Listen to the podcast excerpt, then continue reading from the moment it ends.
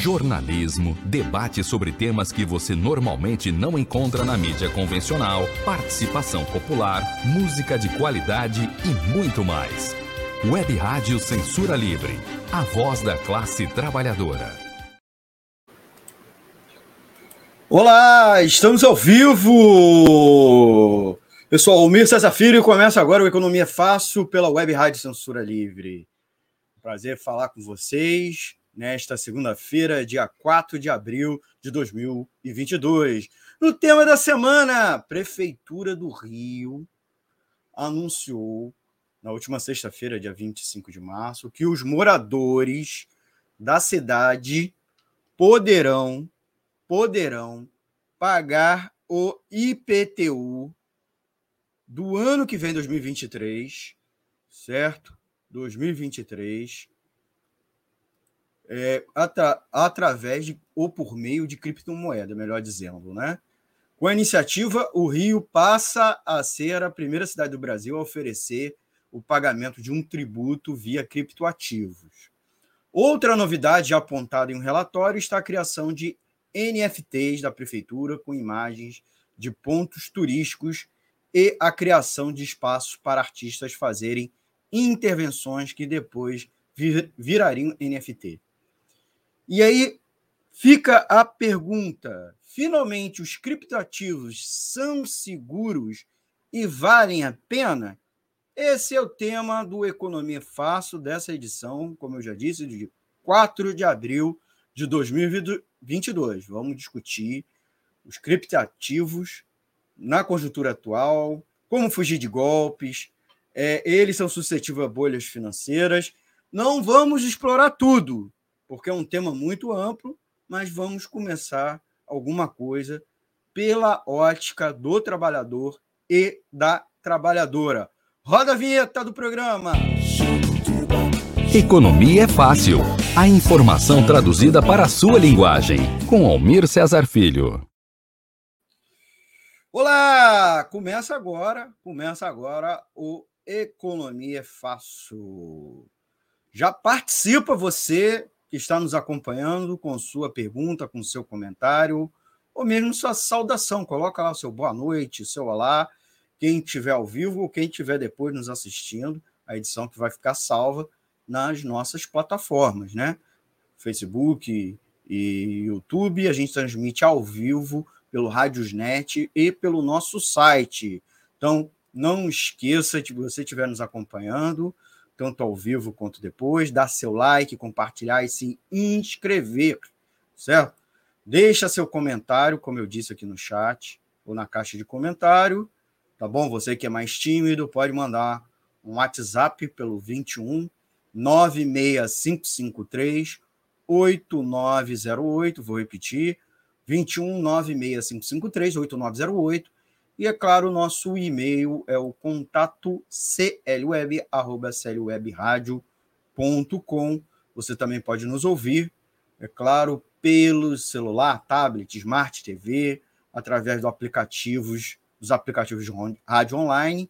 A gente sugere instalar o Radiosnet, que é o nosso aplicativo parceiro, e também o nosso app exclusivo, que você pode baixar lá na Play Store para seu aparelho multifuncional, seja celular, smart TV, tablet, né? E é claro, o nosso site, o www.seriewebradio.com, tá certo? A gente vai logo explorar o tema da edição de hoje. Pretendo aí combinar com vocês ser uma edição bem rapidinha, tá? Nessa segunda-feira, bem rápido, para a gente bater bola. Não temos convidado, a gente vai alternando a edição com convidado, sem convidado. Deixa aí seu comentário se você gosta de ter um entrevistado ou ter uma roda de conversa, né, um debate, ou só eu falando, né? Eu prefiro sempre ter um convidado, mas às vezes não é conveniente, às vezes a gente não consegue e depende, é óbvio, da dinâmica, do tempo, né? Então, fica aí a sua minha pergunta a vocês, vocês já colocam para gente é, debater aqui, a gente decidir para uma próxima edição, tá certo? É, Compartilha, pedindo a vocês já para compartilhar nas nossas redes sociais. Já manda aí para as suas redes sociais. Se você fala também se o som se o som tá ok, tá legal, você tá ouvindo bem, né? E então vamos lá. É, já falei bastante, já perdi muito tempo. Tudo começou a escolha do, tem, do tema de hoje em razão em razão é, da questão da prefeitura do Rio né? A gente até estava com um tema engatilhado, resolvemos mudar por conta dessa decisão da Prefeitura do Rio. É, antes até eu queria agradecer por ter batido bastante o martelo na minha cabeça para o Dirley Santos e a Edenilza Cesário para a escolha desse tema. Né? Não sei se é um tema que está interessante, é, ao vivo, muitas vezes as pessoas não participam ao vivo do programa, depois o vídeo depois ganha repercussão, né, engajamento só depois.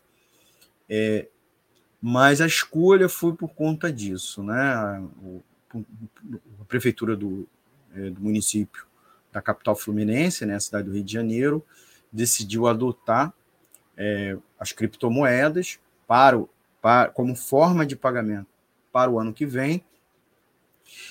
E a primeira prefeitura do Brasil a fazer isso, uma das primeiras é, instâncias governamentais de qualquer esfera a adotar essa forma, né, essa forma de pagamento, né, de tributação, reconhecendo, inclusive, as, as, as criptomoedas como moeda, como forma de pagamento, né, como meio de pagamento.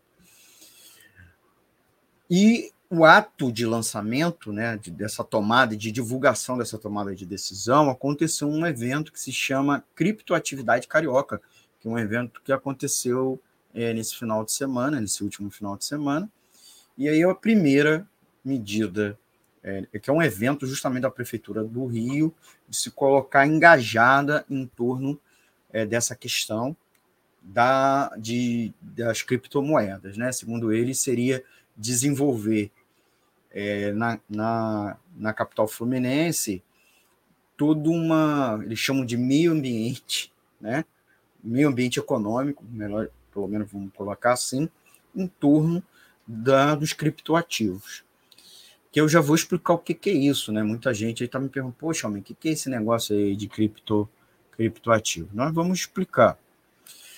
Mas o primeiro item de é, para fortalecer a implantação de todo um ambiente, meio ambiente econômico é, em torno de, de criptoativos seria a própria prefeitura reconhecer como meio de pagamento do, dos seus tributos. Então, para o IPTU do ano que vem, 2023, porque desse ano já é, rodou o boleto, né? As, as, casas já receberam, as, né? as famílias receberam, os proprietários receberam o, IPTU, o Imposto é, Predial e Territorial Urbano, que inclusive é o principal tributo que que os municípios recorrem, recolhem diretamente, né?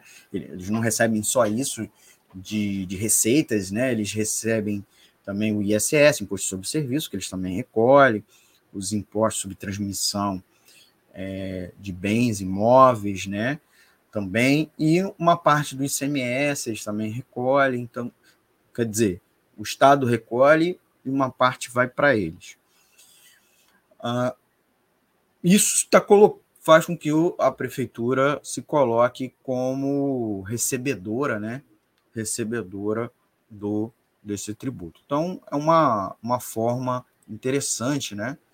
É, da, da, gente da gente receber de, de, de, conhecimento, né? De, de valorizar, de dar cre, a, é, credibilidade por parte do poder público. Mas a gente precisa lembrar, antes de entrar inclusive no detalhe, que as criptomoedas não são legais no Brasil, né? Conjunto de criptoativos que são basicamente atualmente são dois tipos de criptoativos, né? São as criptomoedas e as NFT, né? Então nós vamos explicar uma e outra muito rapidamente, né? Se vocês estiverem interessados em a gente explicar, inclusive com mais detalhes, depois deixa aqui um comentário querendo uma edição com mais detalhes. Embora eu vou botar aqui no card é, quem estiver nos assistindo depois, a edição do Gustavo Machado, que eu entrevistei o Gustavo Machado, do canal Orientação Marxista, sobre criptomoedas, sobre pirâmide financeira, que ele explicou muito bem. Eu também tenho mais outras duas edições que eu vou botar nos comentários, que a gente também fala a respeito. Outra questão importante sobre as criptomoedas nesse momento, nesse momento, é que as criptomoedas receberam um, um, um, um impulsionamento no Brasil e no mundo por conta por conta né, da guerra da Ucrânia. Particularmente, é, a Ucrânia e a Rússia é, ganhou uma importância muito grande, porque o sistema financeiro daque, daqueles dois países está em colapso. Um porque foi invadido, está em é, uma parte considerável do seu território, virou campo de batalha, então sistema bancário é, não está funcionando e as pessoas correram aos caixas eletrônicos para sacar dinheiro, então houve uma corrida aos bancos, esvazia, houve é, queda no saldo das contas correntes, cadernetas de poupança daquele país junto ao sistema bancário, e a Rússia, porque também houve até uma corrida, mas a Rússia foi privada do sistema financeiro russo de interlocução com o sistema bancário mundial. E o próprio Banco Central russo, o Tesouro Nacional Russo, foi bloqueado no SWIFT, e então não está conseguindo acessar suas reservas internacionais. Né? Então, é, ganhou uma centralidade muito grande as criptomoedas, porque as pessoas correram, né, tiraram seus ativos em moeda oficial, né, e começaram a comprar criptomoedas e estão transacionando em alguma medida nesse, com esse ativo, ou mesmo mandaram para fora, porque nem tinham como mandar para fora, mandaram para outros países, na qual as pessoas estão saindo dos países também, né? tanto russos, mas principalmente ucranianos, como refugiados, e a forma de ter algum ativo com poder de compra era o é, converter sua moeda local em criptomoeda e resgatar criptomoeda fora do seu país e mesmo convertendo na moeda local, né? Então, foi ganhou uma importância. E vale lembrar uma outra coisa bem interessante. As criptomoedas, particularmente as duas mais importantes, que é o Bitcoin e a Ethereum, estavam muito estavam em queda antes da, da estavam em queda antes da guerra. A cotação, né? E isso é importante a questão da cotação. A gente vai explorar um pouco depois. Né? Então, as criptomoedas tiveram essa, essa centralidade na guerra, e isso fez com que, inclusive, é, o fato de ser uma moeda não oficial, descentralizada, né? as, as, as operações acontecem não por meios de bancos comerciais, bancos privados, mas bancos comerciais, e também é, com alguma, é, alguma chancela de bancos centrais, é, e, consequentemente, elas têm dificuldade, os governos têm dificuldade de fazer sanções econômicas contra essas moedas, então as pessoas correram para as cripto, criptomoedas, logo revalorizaram, então o câmbio, né, cotação das criptomoedas aumentaram. Isso explica uma, uma, uma uma volta né, de uma escalada de crescimento é, de valorização des, dessas duas e de outras criptomoedas. Lembrando que tem centenas de, de centenas é, de criptomoedas operando no mundo. É, e, sendo as duas mais importantes, a Bitcoin, que vocês estão até vendo aí, esse símbolozinho virou quase sinônimo de criptomoeda, é a logomarca referente a uma criptomoeda, né? É, isso é também explicado, vocês veem, o rublo desvalorizou e, e uma das formas que os, os, as pessoas na Rússia é, tentaram proteger seus, é, seus ativos, né, o poder de compra da sua, da sua renda, da sua riqueza é, monetária, foi nem comprar no dólar, porque eles nem tinham condições, o dólar estava numa disparada, o governo russo, inclusive, interviu, né? Com relação ao dólar, então eles passaram a comprar criptomoedas, né? As reservas internacionais da Rússia eram gigantes, mas elas não estão com. O, o país não está conseguindo acesso a elas, né? Então é importante é, é reconhecer que foi a forma que os russos encontraram, os cidadãos russos, famílias russas, trabalhadores. Isso apesar da alta, alta das commodities no mundo todo. Então, poder de compra, que é muito importante, porque a moeda por, é, não está conseguindo comprar as mesmas coisas, por, vamos dizer assim, uma inflação global, né? Que está afetando uma. Deixa eu tirar esse aqui e a gente voltar. Aí eu vou explicar muito rapidinho uh, o que, que são as criptomoedas para o pessoal tentar entender, né? Não vai ser uma explicação muito profunda. Na verdade, o tema aqui é, explicar, é tentar é, re, responder não o que é criptomoeda, mas se elas, nesse momento, elas estão valendo a pena para o trabalhador e a trabalhadora, é, e se finalmente elas são seguras, porque sempre foi uma questão levantada, né? Se, se ter, comprar criptomoeda é algo seguro. Então, o que é uma criptomoeda, no fundo, no fundo? Ela é, ela é um tipo de criptoativo, vamos separar o que é um criptoativo. É um, é um ativo financeiro que opera virtualmente, ela não é oficial ou ela não é legal, ela não é do mundo real tá? Então, por isso, cripto, né? Ela, nesse, nesse aspecto, tá? Ela funciona como um dinheiro virtual, então, são operações virtuais, não são operações no mundo físico, no mundo tangível. Eu não pego uma criptomoeda, eu chego ali na padaria e compro é, uma bisnaga um, de pão, um baguete, tá? Um, compro uma bala, um maço de cigarro, uma garrafa de refrigerante, eu não consigo comprar. Você, são operações no mundo virtual, na qual alguns sites aceitam. Né? Existe até caixas eletrônicos em alguns lugares raros no mundo que convertem, mas você não recebe a moeda virtual. E principalmente, você, né, você não chega com ela na loja, mesmo que ela pudesse impressa. Né? É, tem até as pessoas usam assim um, um plastiquinho, uma ficha, uma ficha simbolizando. Ela funciona como um algoritmo criptográfico. Isso é importante a gente colocar.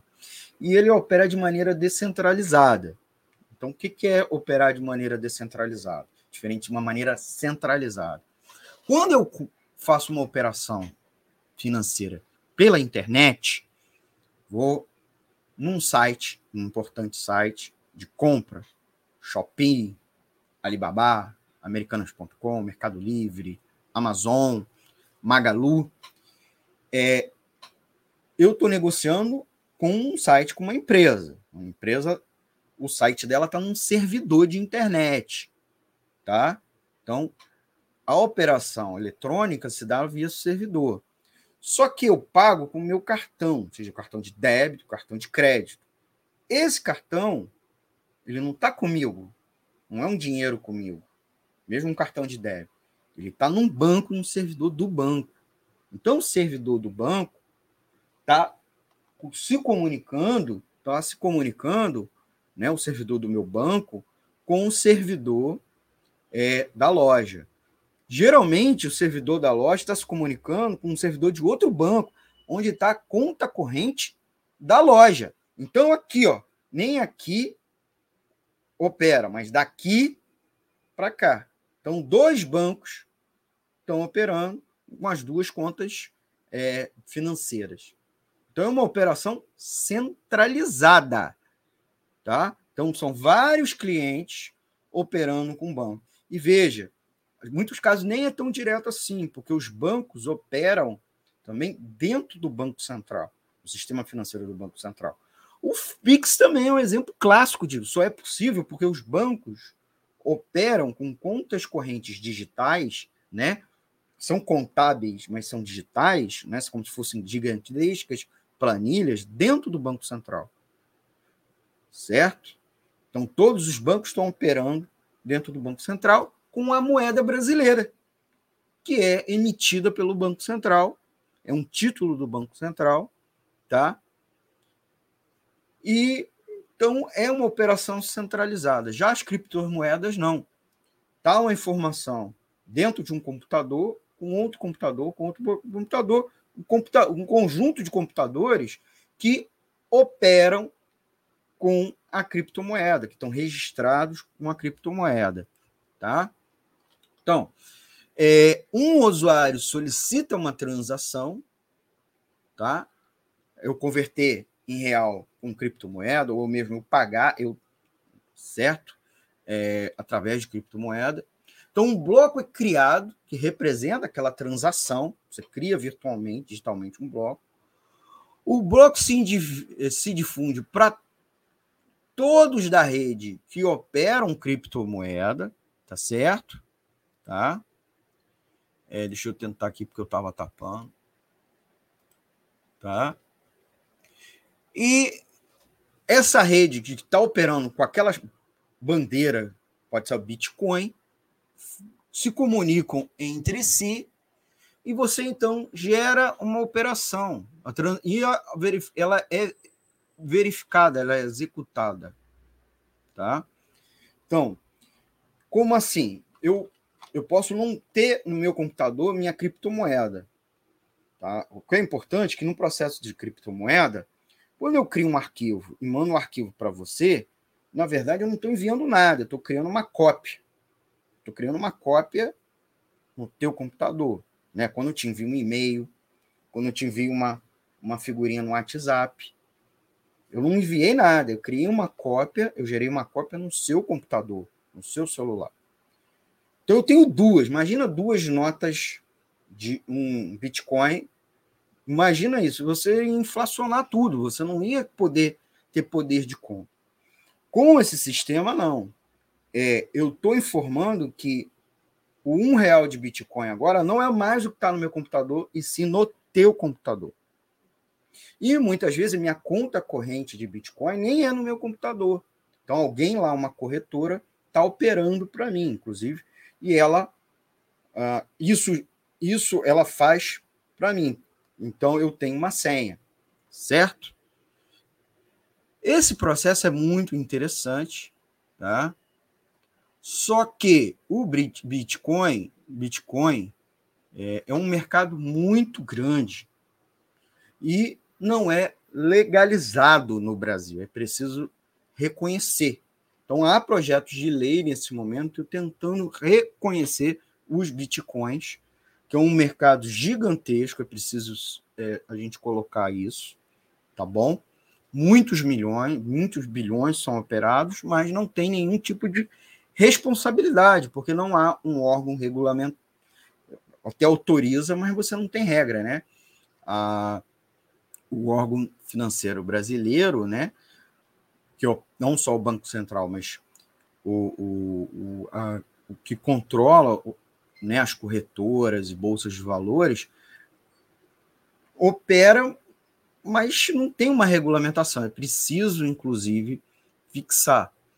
E esse é um mercado, gente, que se espera que no Brasil se estima de mais de 50 bilhões de reais. Então, há todo o interesse e nesse momento, inclusive, há interesses em regulamentar até cassino no Brasil, né, jogos de azar, por que não? Há interesse por parte de setores da, empresariais no Brasil é, de que se regulamente é, esse mercado de bilhões. Então, a guerra, na, na inclusive na Ucrânia, criou-se um motivo impulsionador para isso, ainda mais, né? Então, por conta da repercussão da guerra, é, você não tem um sistema financeiro operando com normalidade naqueles países. Mas, gente, criptomoeda é muito vulnerável justamente por não ter regulamentação e porque é um tipo de ativo que não é tangível, né? O que é, é tangível? Um imóvel, cabeça de gado, ah, barra de ouro, que pode ser é, suscetível a golpes e a pirâmides. Então, essa regulamentação pode até abrir a possibilidade de proteger para isso, né? ou vem com essa justificativa, porque vários grandes players do mercado financeiro não querem operar com isso, e tem receio. Veja bem, quem está operando, um ou outro grande player, que inclusive nesse mercado chamado de baleia, porque ele faz um movimento muito, muito devagar, e muitas vezes acaba atraindo muito peixinho, né? Uma baleia no oceano tem aqueles peixinhos embaixo, né? É, chamado às vezes de peixe-piloto, né? Que eles ficam ali para comer alga, comer uns aos outros, né? E restos que a baleia solta da boca, ou até mesmo excrementos. Então ela fica ali com uma maneira oportunista, seguindo aquele grande operador. Então, esse é um ponto que o mercado financeiro Outro motivo que levou, inclusive, a gente a escolher esse tema foi que a polícia mirou um golpe financeiro, né? mais um, e adivinha é, onde esse golpe financeiro estava acontecendo? Aqui no estado do Rio de Janeiro. O estado do Rio de Janeiro é onde vem acontecendo as principais operações policiais contra, é, contra fraudes e golpes envolvendo criptomoedas. Tá? Uh, se, se, avalia aí a polícia que há do, duas mil pessoas lesadas. A gente já explicou aqui numa outra edição como funciona a pirâmide financeira. Você dá um dinheiro para esse corretor, né, ou para essa corretora. Ela promete, ela promete te pagar dividendos, receitas, né, rendimentos sobre aquele dinheiro que você emprestou para ela, né, depositou nela como é que ela conseguiria rendimentos, né? Um real mais os juros. Vamos supor que às vezes os caras prometem 100% de juros. Então, um real, você resgataria um real mais um real de, de, de lucro, né? De juros, no caso, né? Porque rendimento em cima de capital financeiro e não em cima de produção física, né? E, e, quando, eles justificariam que eles pegariam aquele recurso e fariam uma, um investimento, né, uma inversão financeira, emprestando esse dinheiro para alguém ou comprando um ativo financeiro que na prática ele é isso, ele ele serve, ele se valoriza à medida que ele está sendo emprestado para alguém, essa, essa alguém ou vai pagar juros também, ou vai usar para produzir alguma coisa e com isso vai gerar lucro e uma parte desse lucro ele vai pagar né, o empréstimo. Então, essa é a lógica do mercado financeiro. Então, quando você bota dinheiro na poupança, na caderneta de poupança, o banco está usando esse dinheiro para construir prédios, tá? É, e ele é, também financiar famílias que estão comprando imóveis e as pessoas pegam esses, esses empréstimos, compram os imóveis e além da parcela, junto com a parcela, né, você pega o empréstimo e divide em muitos meses, tem incluso os juros. Esse juro remunera a caderneta de poupança. Caderneta de poupança, CDB, todos os outros tipos de é, é, operações financeiras, né? fundo de investimento.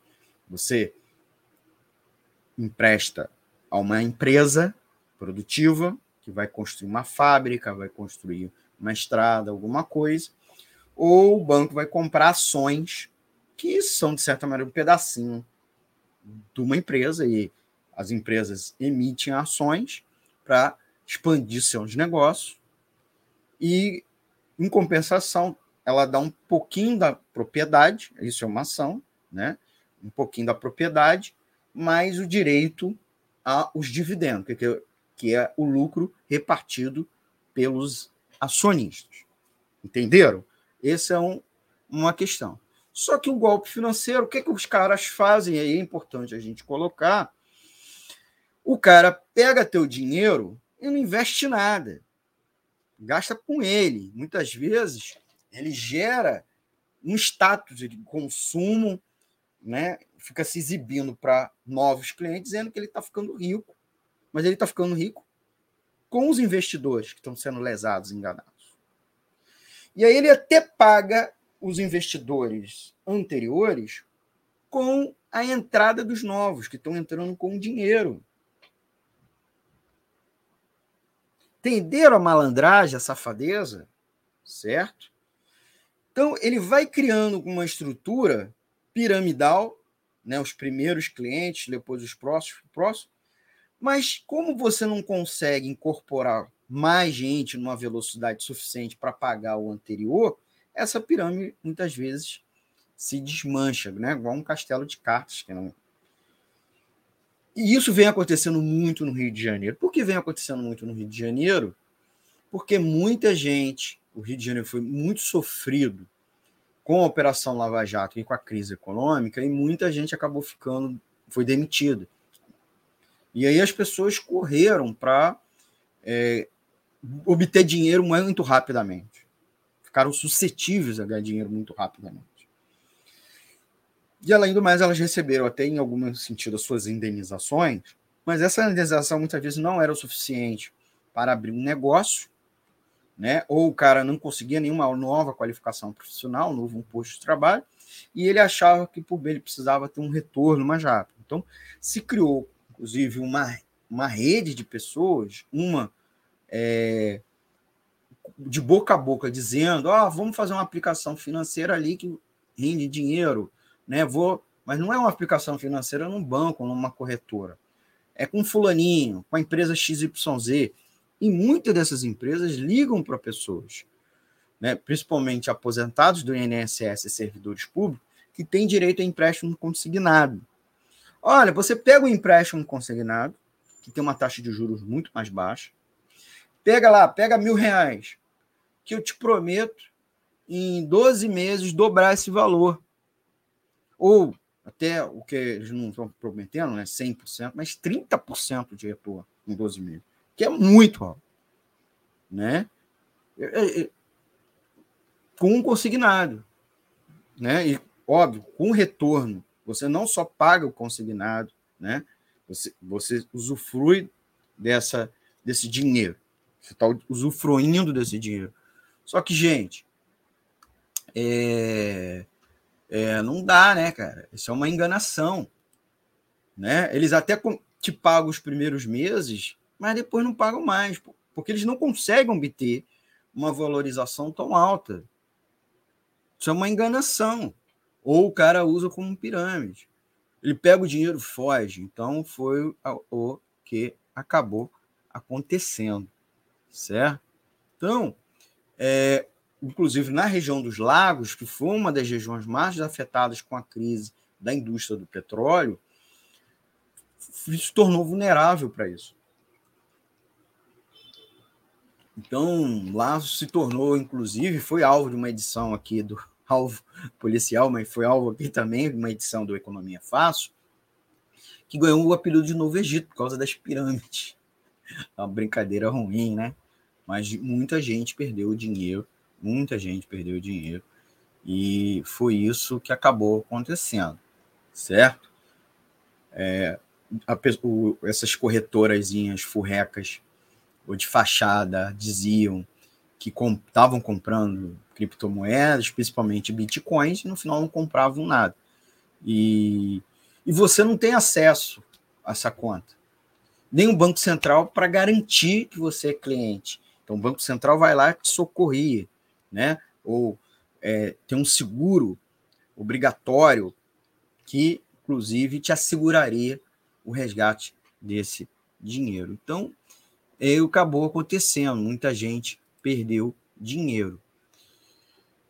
Uh, inclusive, é preciso colocar aqui nesse momento que tem mais de. É, cresceu nos últimos meses golpes financeiros, tá? um crescimento de 100% em fevereiro, várias modalidades, principalmente envolvendo é, essas operações de criptomoeda, entre elas, certo? Então, por isso que a gente fica se questionando criptomoeda é algo seguro, não só por conta dessa transação financeira. É, e aí tem uma outra coisa importante.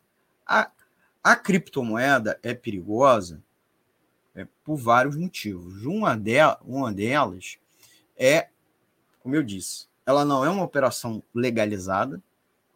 Inclusive, muitas das operações, por exemplo, um cara virar corretor sem se registrar no Banco Central, tá? sem se registrar na CVM, na Comissão de Valores Imobiliários, ele ele está cometendo uma ilegalidade.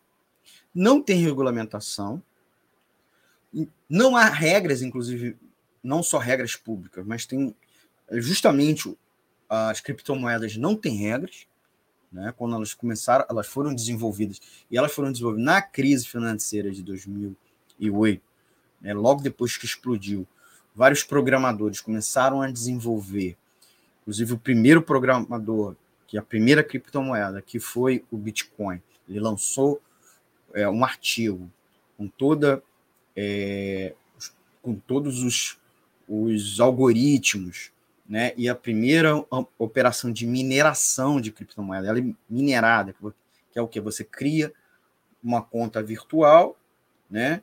Num computador um servidor que se integra a essa rede, essa rede descentralizada, ser um ponto é, nuclear, né, que encabeça o processo, e você vai converter seu dinheiro em criptomoeda. E veja, lá atrás, uma criptomoeda valia um dólar. Hoje ela vale muitos milhões de dólares. E você, inclusive, ganha dinheiro você está ganhando dinheiro, não porque a criptomoeda está gerando juros, mas simplesmente porque ela é um câmbio. Então, como tem muita gente comprando criptomoeda, mais oferta do que demanda, inclusive a mineração, ela existe um limite né, anual de moedas que podem ser geradas, o sistema vai validando essa rede. E também um prazo limite, que é 2045, né, como, até como se fosse uma mina de ouro que fosse se esgotar, ela tem um número total de ouro, de quilos de ouro, você sabe disso, e na, daqui um determinado ano vai se esgotar. Isso é feito, inclusive, para gerar valorização permanente da criptomoeda. Então, é, com isso, galera, com isso, galera, é, a criptomoeda, você ganha dinheiro com a criptomoeda com o câmbio, com a taxa de câmbio, né? Porque Hoje ela valia um dólar, quando ela foi criada. Hoje ela vale mil dólares.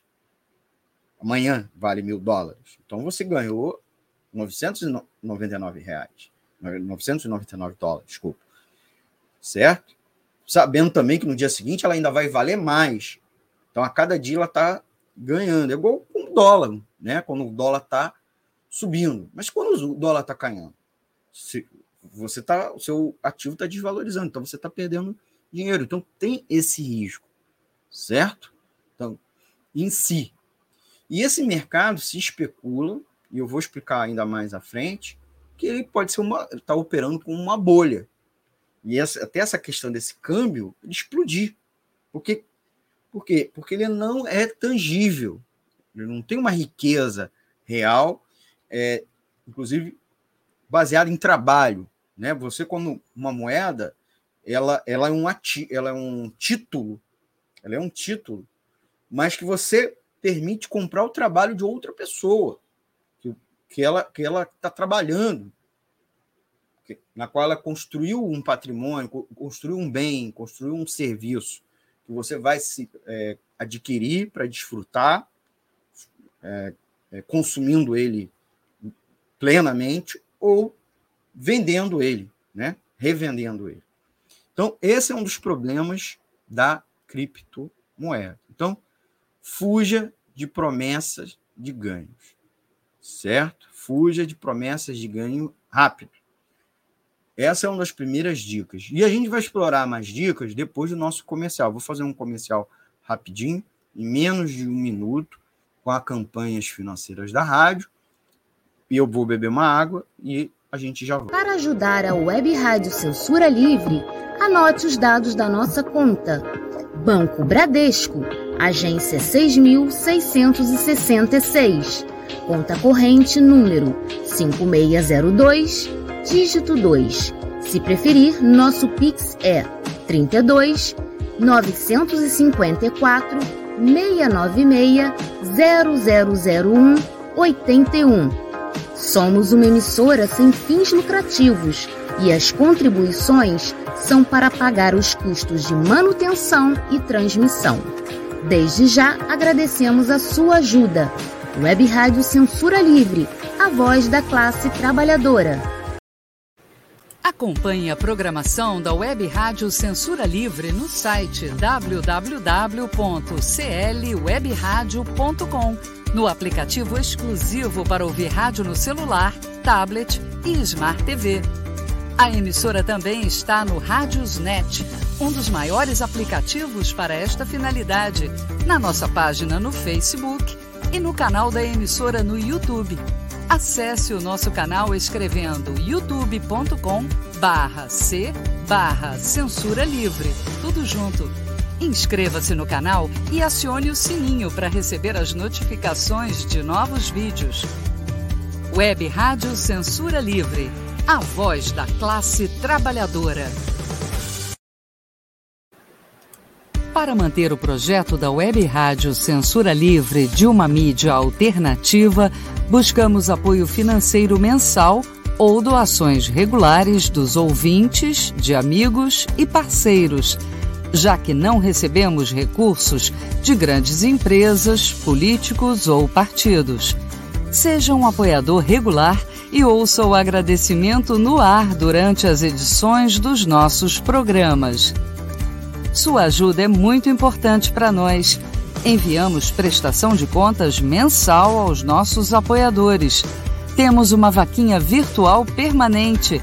Anote o endereço virtual apoia.se barra clwebradio apoia.se barra clwebradio Saiba mais sobre a emissora no WhatsApp 21 96553 8908. Web Rádio Censura Livre. A voz da classe trabalhadora. Gente, estamos de volta. Estamos de volta. Batendo papo aqui com vocês. Nós já vamos para os finalmente. É, nosso último bloco desta edição, do dia 4 de abril de 2022. A gente está continua conversando aqui sobre criptoativos, se tornaram seguros, se tornaram seguros afinal, se tornaram seguros afinal, já que uma prefeitura de uma grande cidade, a segunda maior cidade do Brasil, capital do estado do Rio de Janeiro, o segundo estado mais rico do, da federação, está aceitando, né? Vai vir aceitar, ainda não aceitando, vai vir aceitar pagamentos em criptomoeda? E mesmo ela vai começar a emitir NFTs, que são é, que são uma espécie também de criptoativos, a gente está aqui abordando, eu estou explicando para vocês que não necessariamente, certo? É bom a gente conversar sobre isso e dizer que não é verdade isso, certo? É, para a gente ter muita cautela, vocês terem cautela com relação a isso. O fato de a prefeitura, e aí até explicar um pouco, a prefeitura está com interesse Prefeitura do Rio, de criar aqui na, na capital fluminense uh, um, uma, um ambiente de negócio de cripto ligado a criptoativos, certo? O Rio de Janeiro já foi a, a, grande capital financeira do Brasil. A Bolsa de Valores do Rio de Janeiro, até início dos anos 90, era a maior bolsa do Brasil bem maior que a Bolsa de São Paulo, mesmo não sendo a maior cidade do Brasil, nem mais a capital é, brasileira, ela, ainda que aqui tinha ainda grandes bancos durante muito tempo, sede de grandes bancos, mas no, ao longo do final dos anos 90, depois inclusive do Plano Real, houve um processo de migração para para São Paulo totalmente. A última últimas grandes perdas agora vem sendo até no mercado de seguro, que o Rio era né, o grande APL, o grande pool de, de grandes seguradoras, tinham como sede o Rio de Janeiro, até o Bradesco Seguro, Banco Bradesco, né, o conglomerado Bradesco tinha sede em São Paulo, mas o Bradesco Seguro tinha como sede o Rio de Janeiro, para vocês verem. Só que não é mais assim, né? Então, é, há um esvaziamento do, do mercado financeiro do Rio de Janeiro, e aí uma das formas, um conjunto de empresários bem intencionados, vamos dizer, ou não, né? É, e a prefeitura é, tentar criar esse espaço na cidade do Rio de Janeiro, até se aproveitando com o fato que o Estado já vem operando, inclusive essas operações ilegais, ligadas a fraudes, né, a pirâmides financeiras. Então é porque há um interesse é, no Rio, nas pessoas do Rio de Janeiro por esse tipo de operação financeira. Mas, como eu disse, não é uma operação financeira, venho mostrando para vocês, que, que nós, trabalhadores e trabalhadoras, a gente deva fazer como a gente faz com a caderneta de poupança, um, com um CDB, com uma, um fundo de investimento, ou mesmo com uma, um fundo de pensão, né? A gente contribui com um fundo de pensão, de aposentadoria. Não é disso, não é desse jeito.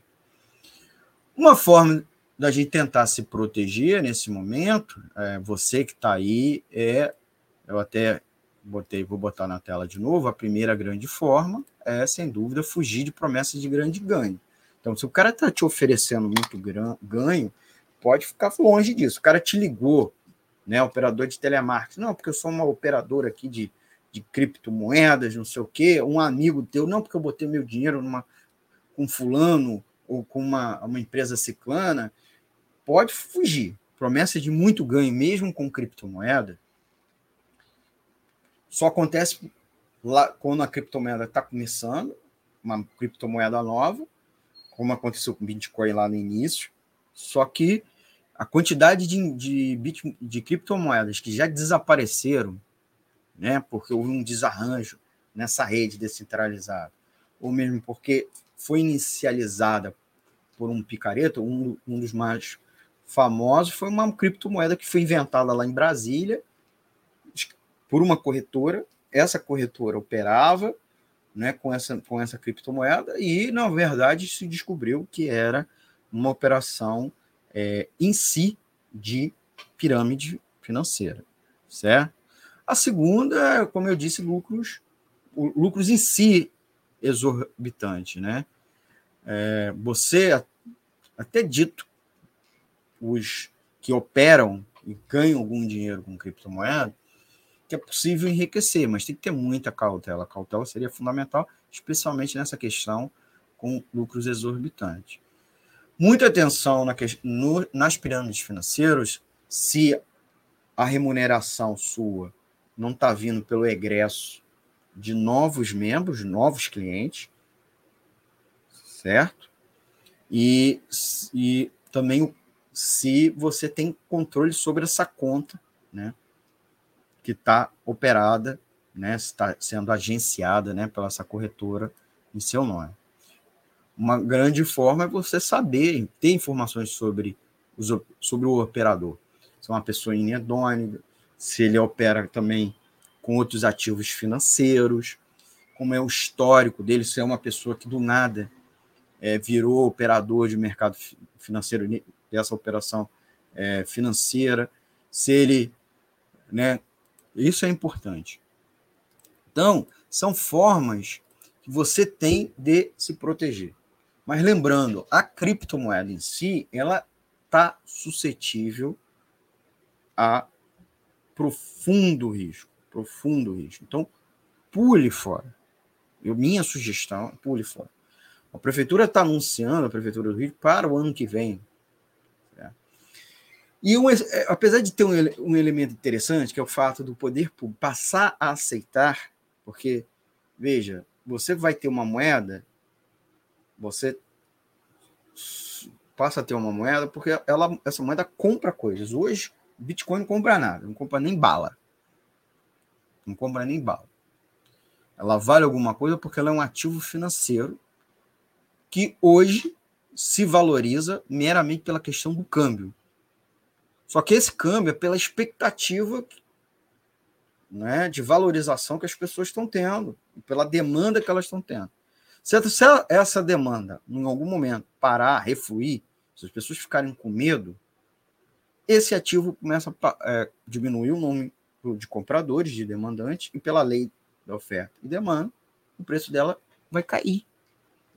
Então, hoje você até comprou algo por 10, um Bitcoin por 10 dólares, e se mais à frente, esse Bitcoin pode valer 9, pode valer 8. Então, você perdeu dinheiro. Está perdendo dinheiro. Porque esse Bitcoin não está sendo lastreado, amparado pelo, pela riqueza que a remunera.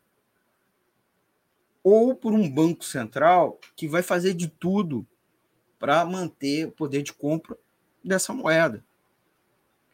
Inclusive, é uma moeda que ninguém pode simplesmente ser obrigado a aceitar. Pode dizer, eu não aceito. Então, inclusive, perdeu o poder de, de, de compra. Eu queria mostrar para vocês aqui, com uma espécie de, res, de resenha, não é resumo, já para concluir nossa edição é, de hoje, já falei muito, tem mais do que eu pense, pensei, planejei, e dar dicas de livro, como eu sempre costumo fazer, né? Esse livro aqui, A Invenção do Papel, O Inventor do Papel, que é escrito é, pela Janet Glinson, é um livro sobre a biografia do John Law. O John Law é o pai das finanças modernas, ele foi o criador, do, na prática em si, do papel moeda, lá na França, na Inglaterra, ele começou na Inglaterra, que é o famo, famo, famosa bolha é, da companhia do Mississippi, estourou, né?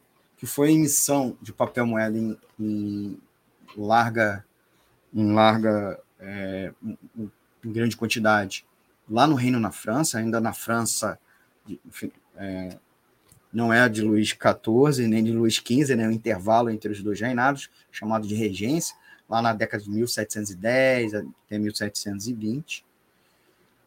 É, fala um pouco também sobre as bolhas financeiras, como a anterior, a bolha dos mares do sul, a primeira bolha financeira que ganha esse apelido bolha, né? fazendo inclusive associação, porque a companhia dos mares do sul lá na Inglaterra emitia é, papel moeda com um título, né? quase como uma ação dela, não é uma ação bolsa, mas e aí ele explica muito bem lembra um pouco, vai explicar as, bol as bolhas, inclusive a primeira bolha não foi nenhuma dessas duas, foi um século antes dessas, dessas bolhas, que foi a bolha é, das tulipas na, na Holanda. Vocês lembram das, da bolha da, da Nasdaq, no final dos anos é, 90, a bolha do mercado de imóveis, né? E, inclusive do subprime, nos Estados Unidos. Então, o quanto as bolhas são perigosas. Quando você está comprando um ativo que ele está se inflando por si só, não ele se infla porque ele está se remunerando na realidade, sim pela, pela procura das pessoas. Então, uma boa sugestão. Tá? Uma segunda, apesar que o autor não é uma pessoa muito boa, tem uma boa imagem, não é uma pessoa honesta, safada, é que é o Alberto Cacciola, confesso o livro, que fala do, do escândalo do banco Marca, que ele era o dono, um escândalo financeiro que aconteceu é, na, no quase final dos anos 90, na crise do real, e ele explica bastante sobre o funcionamento do mercado financeiro. Ele tenta se defender, na verdade, ele não confessa nada. Ele está tentando provar para o leitor que ele, ele não fraudou o banco Marca e não merecia ser preso. Né? A falência é, do banco dele foi uma conspiração contra ele. Mas ele explica muito bem o funcionamento do mercado financeiro. Provavelmente não foi ele que escreveu, não, foi um ghostwriter, mas descrevendo, porque pela experiência dele, ele começou desde operador de mesa de câmbio e, e depois foi crescendo, então é bem legal esse livro. E o fim Outro jabá, esse é um jabá muito maneiro, também não estou ganhando nada. que é o Sistema Financeiro e a Crise da Economia Mundial, da editora Sanderman. Tá? livro muito maneiro, que explica como as crises financeiras estão ligadas às crises econômicas. Inclusive, tem um capítulo aqui, uma pirâmide, uma pirâmide moderna. Então, essa é a minha sugestão para vocês. É, também muito didática, ela explica, inclusive, a hipertrofia do sistema financeiro e o, o crescimento do capital fictício, como estão associadas às crises econômicas.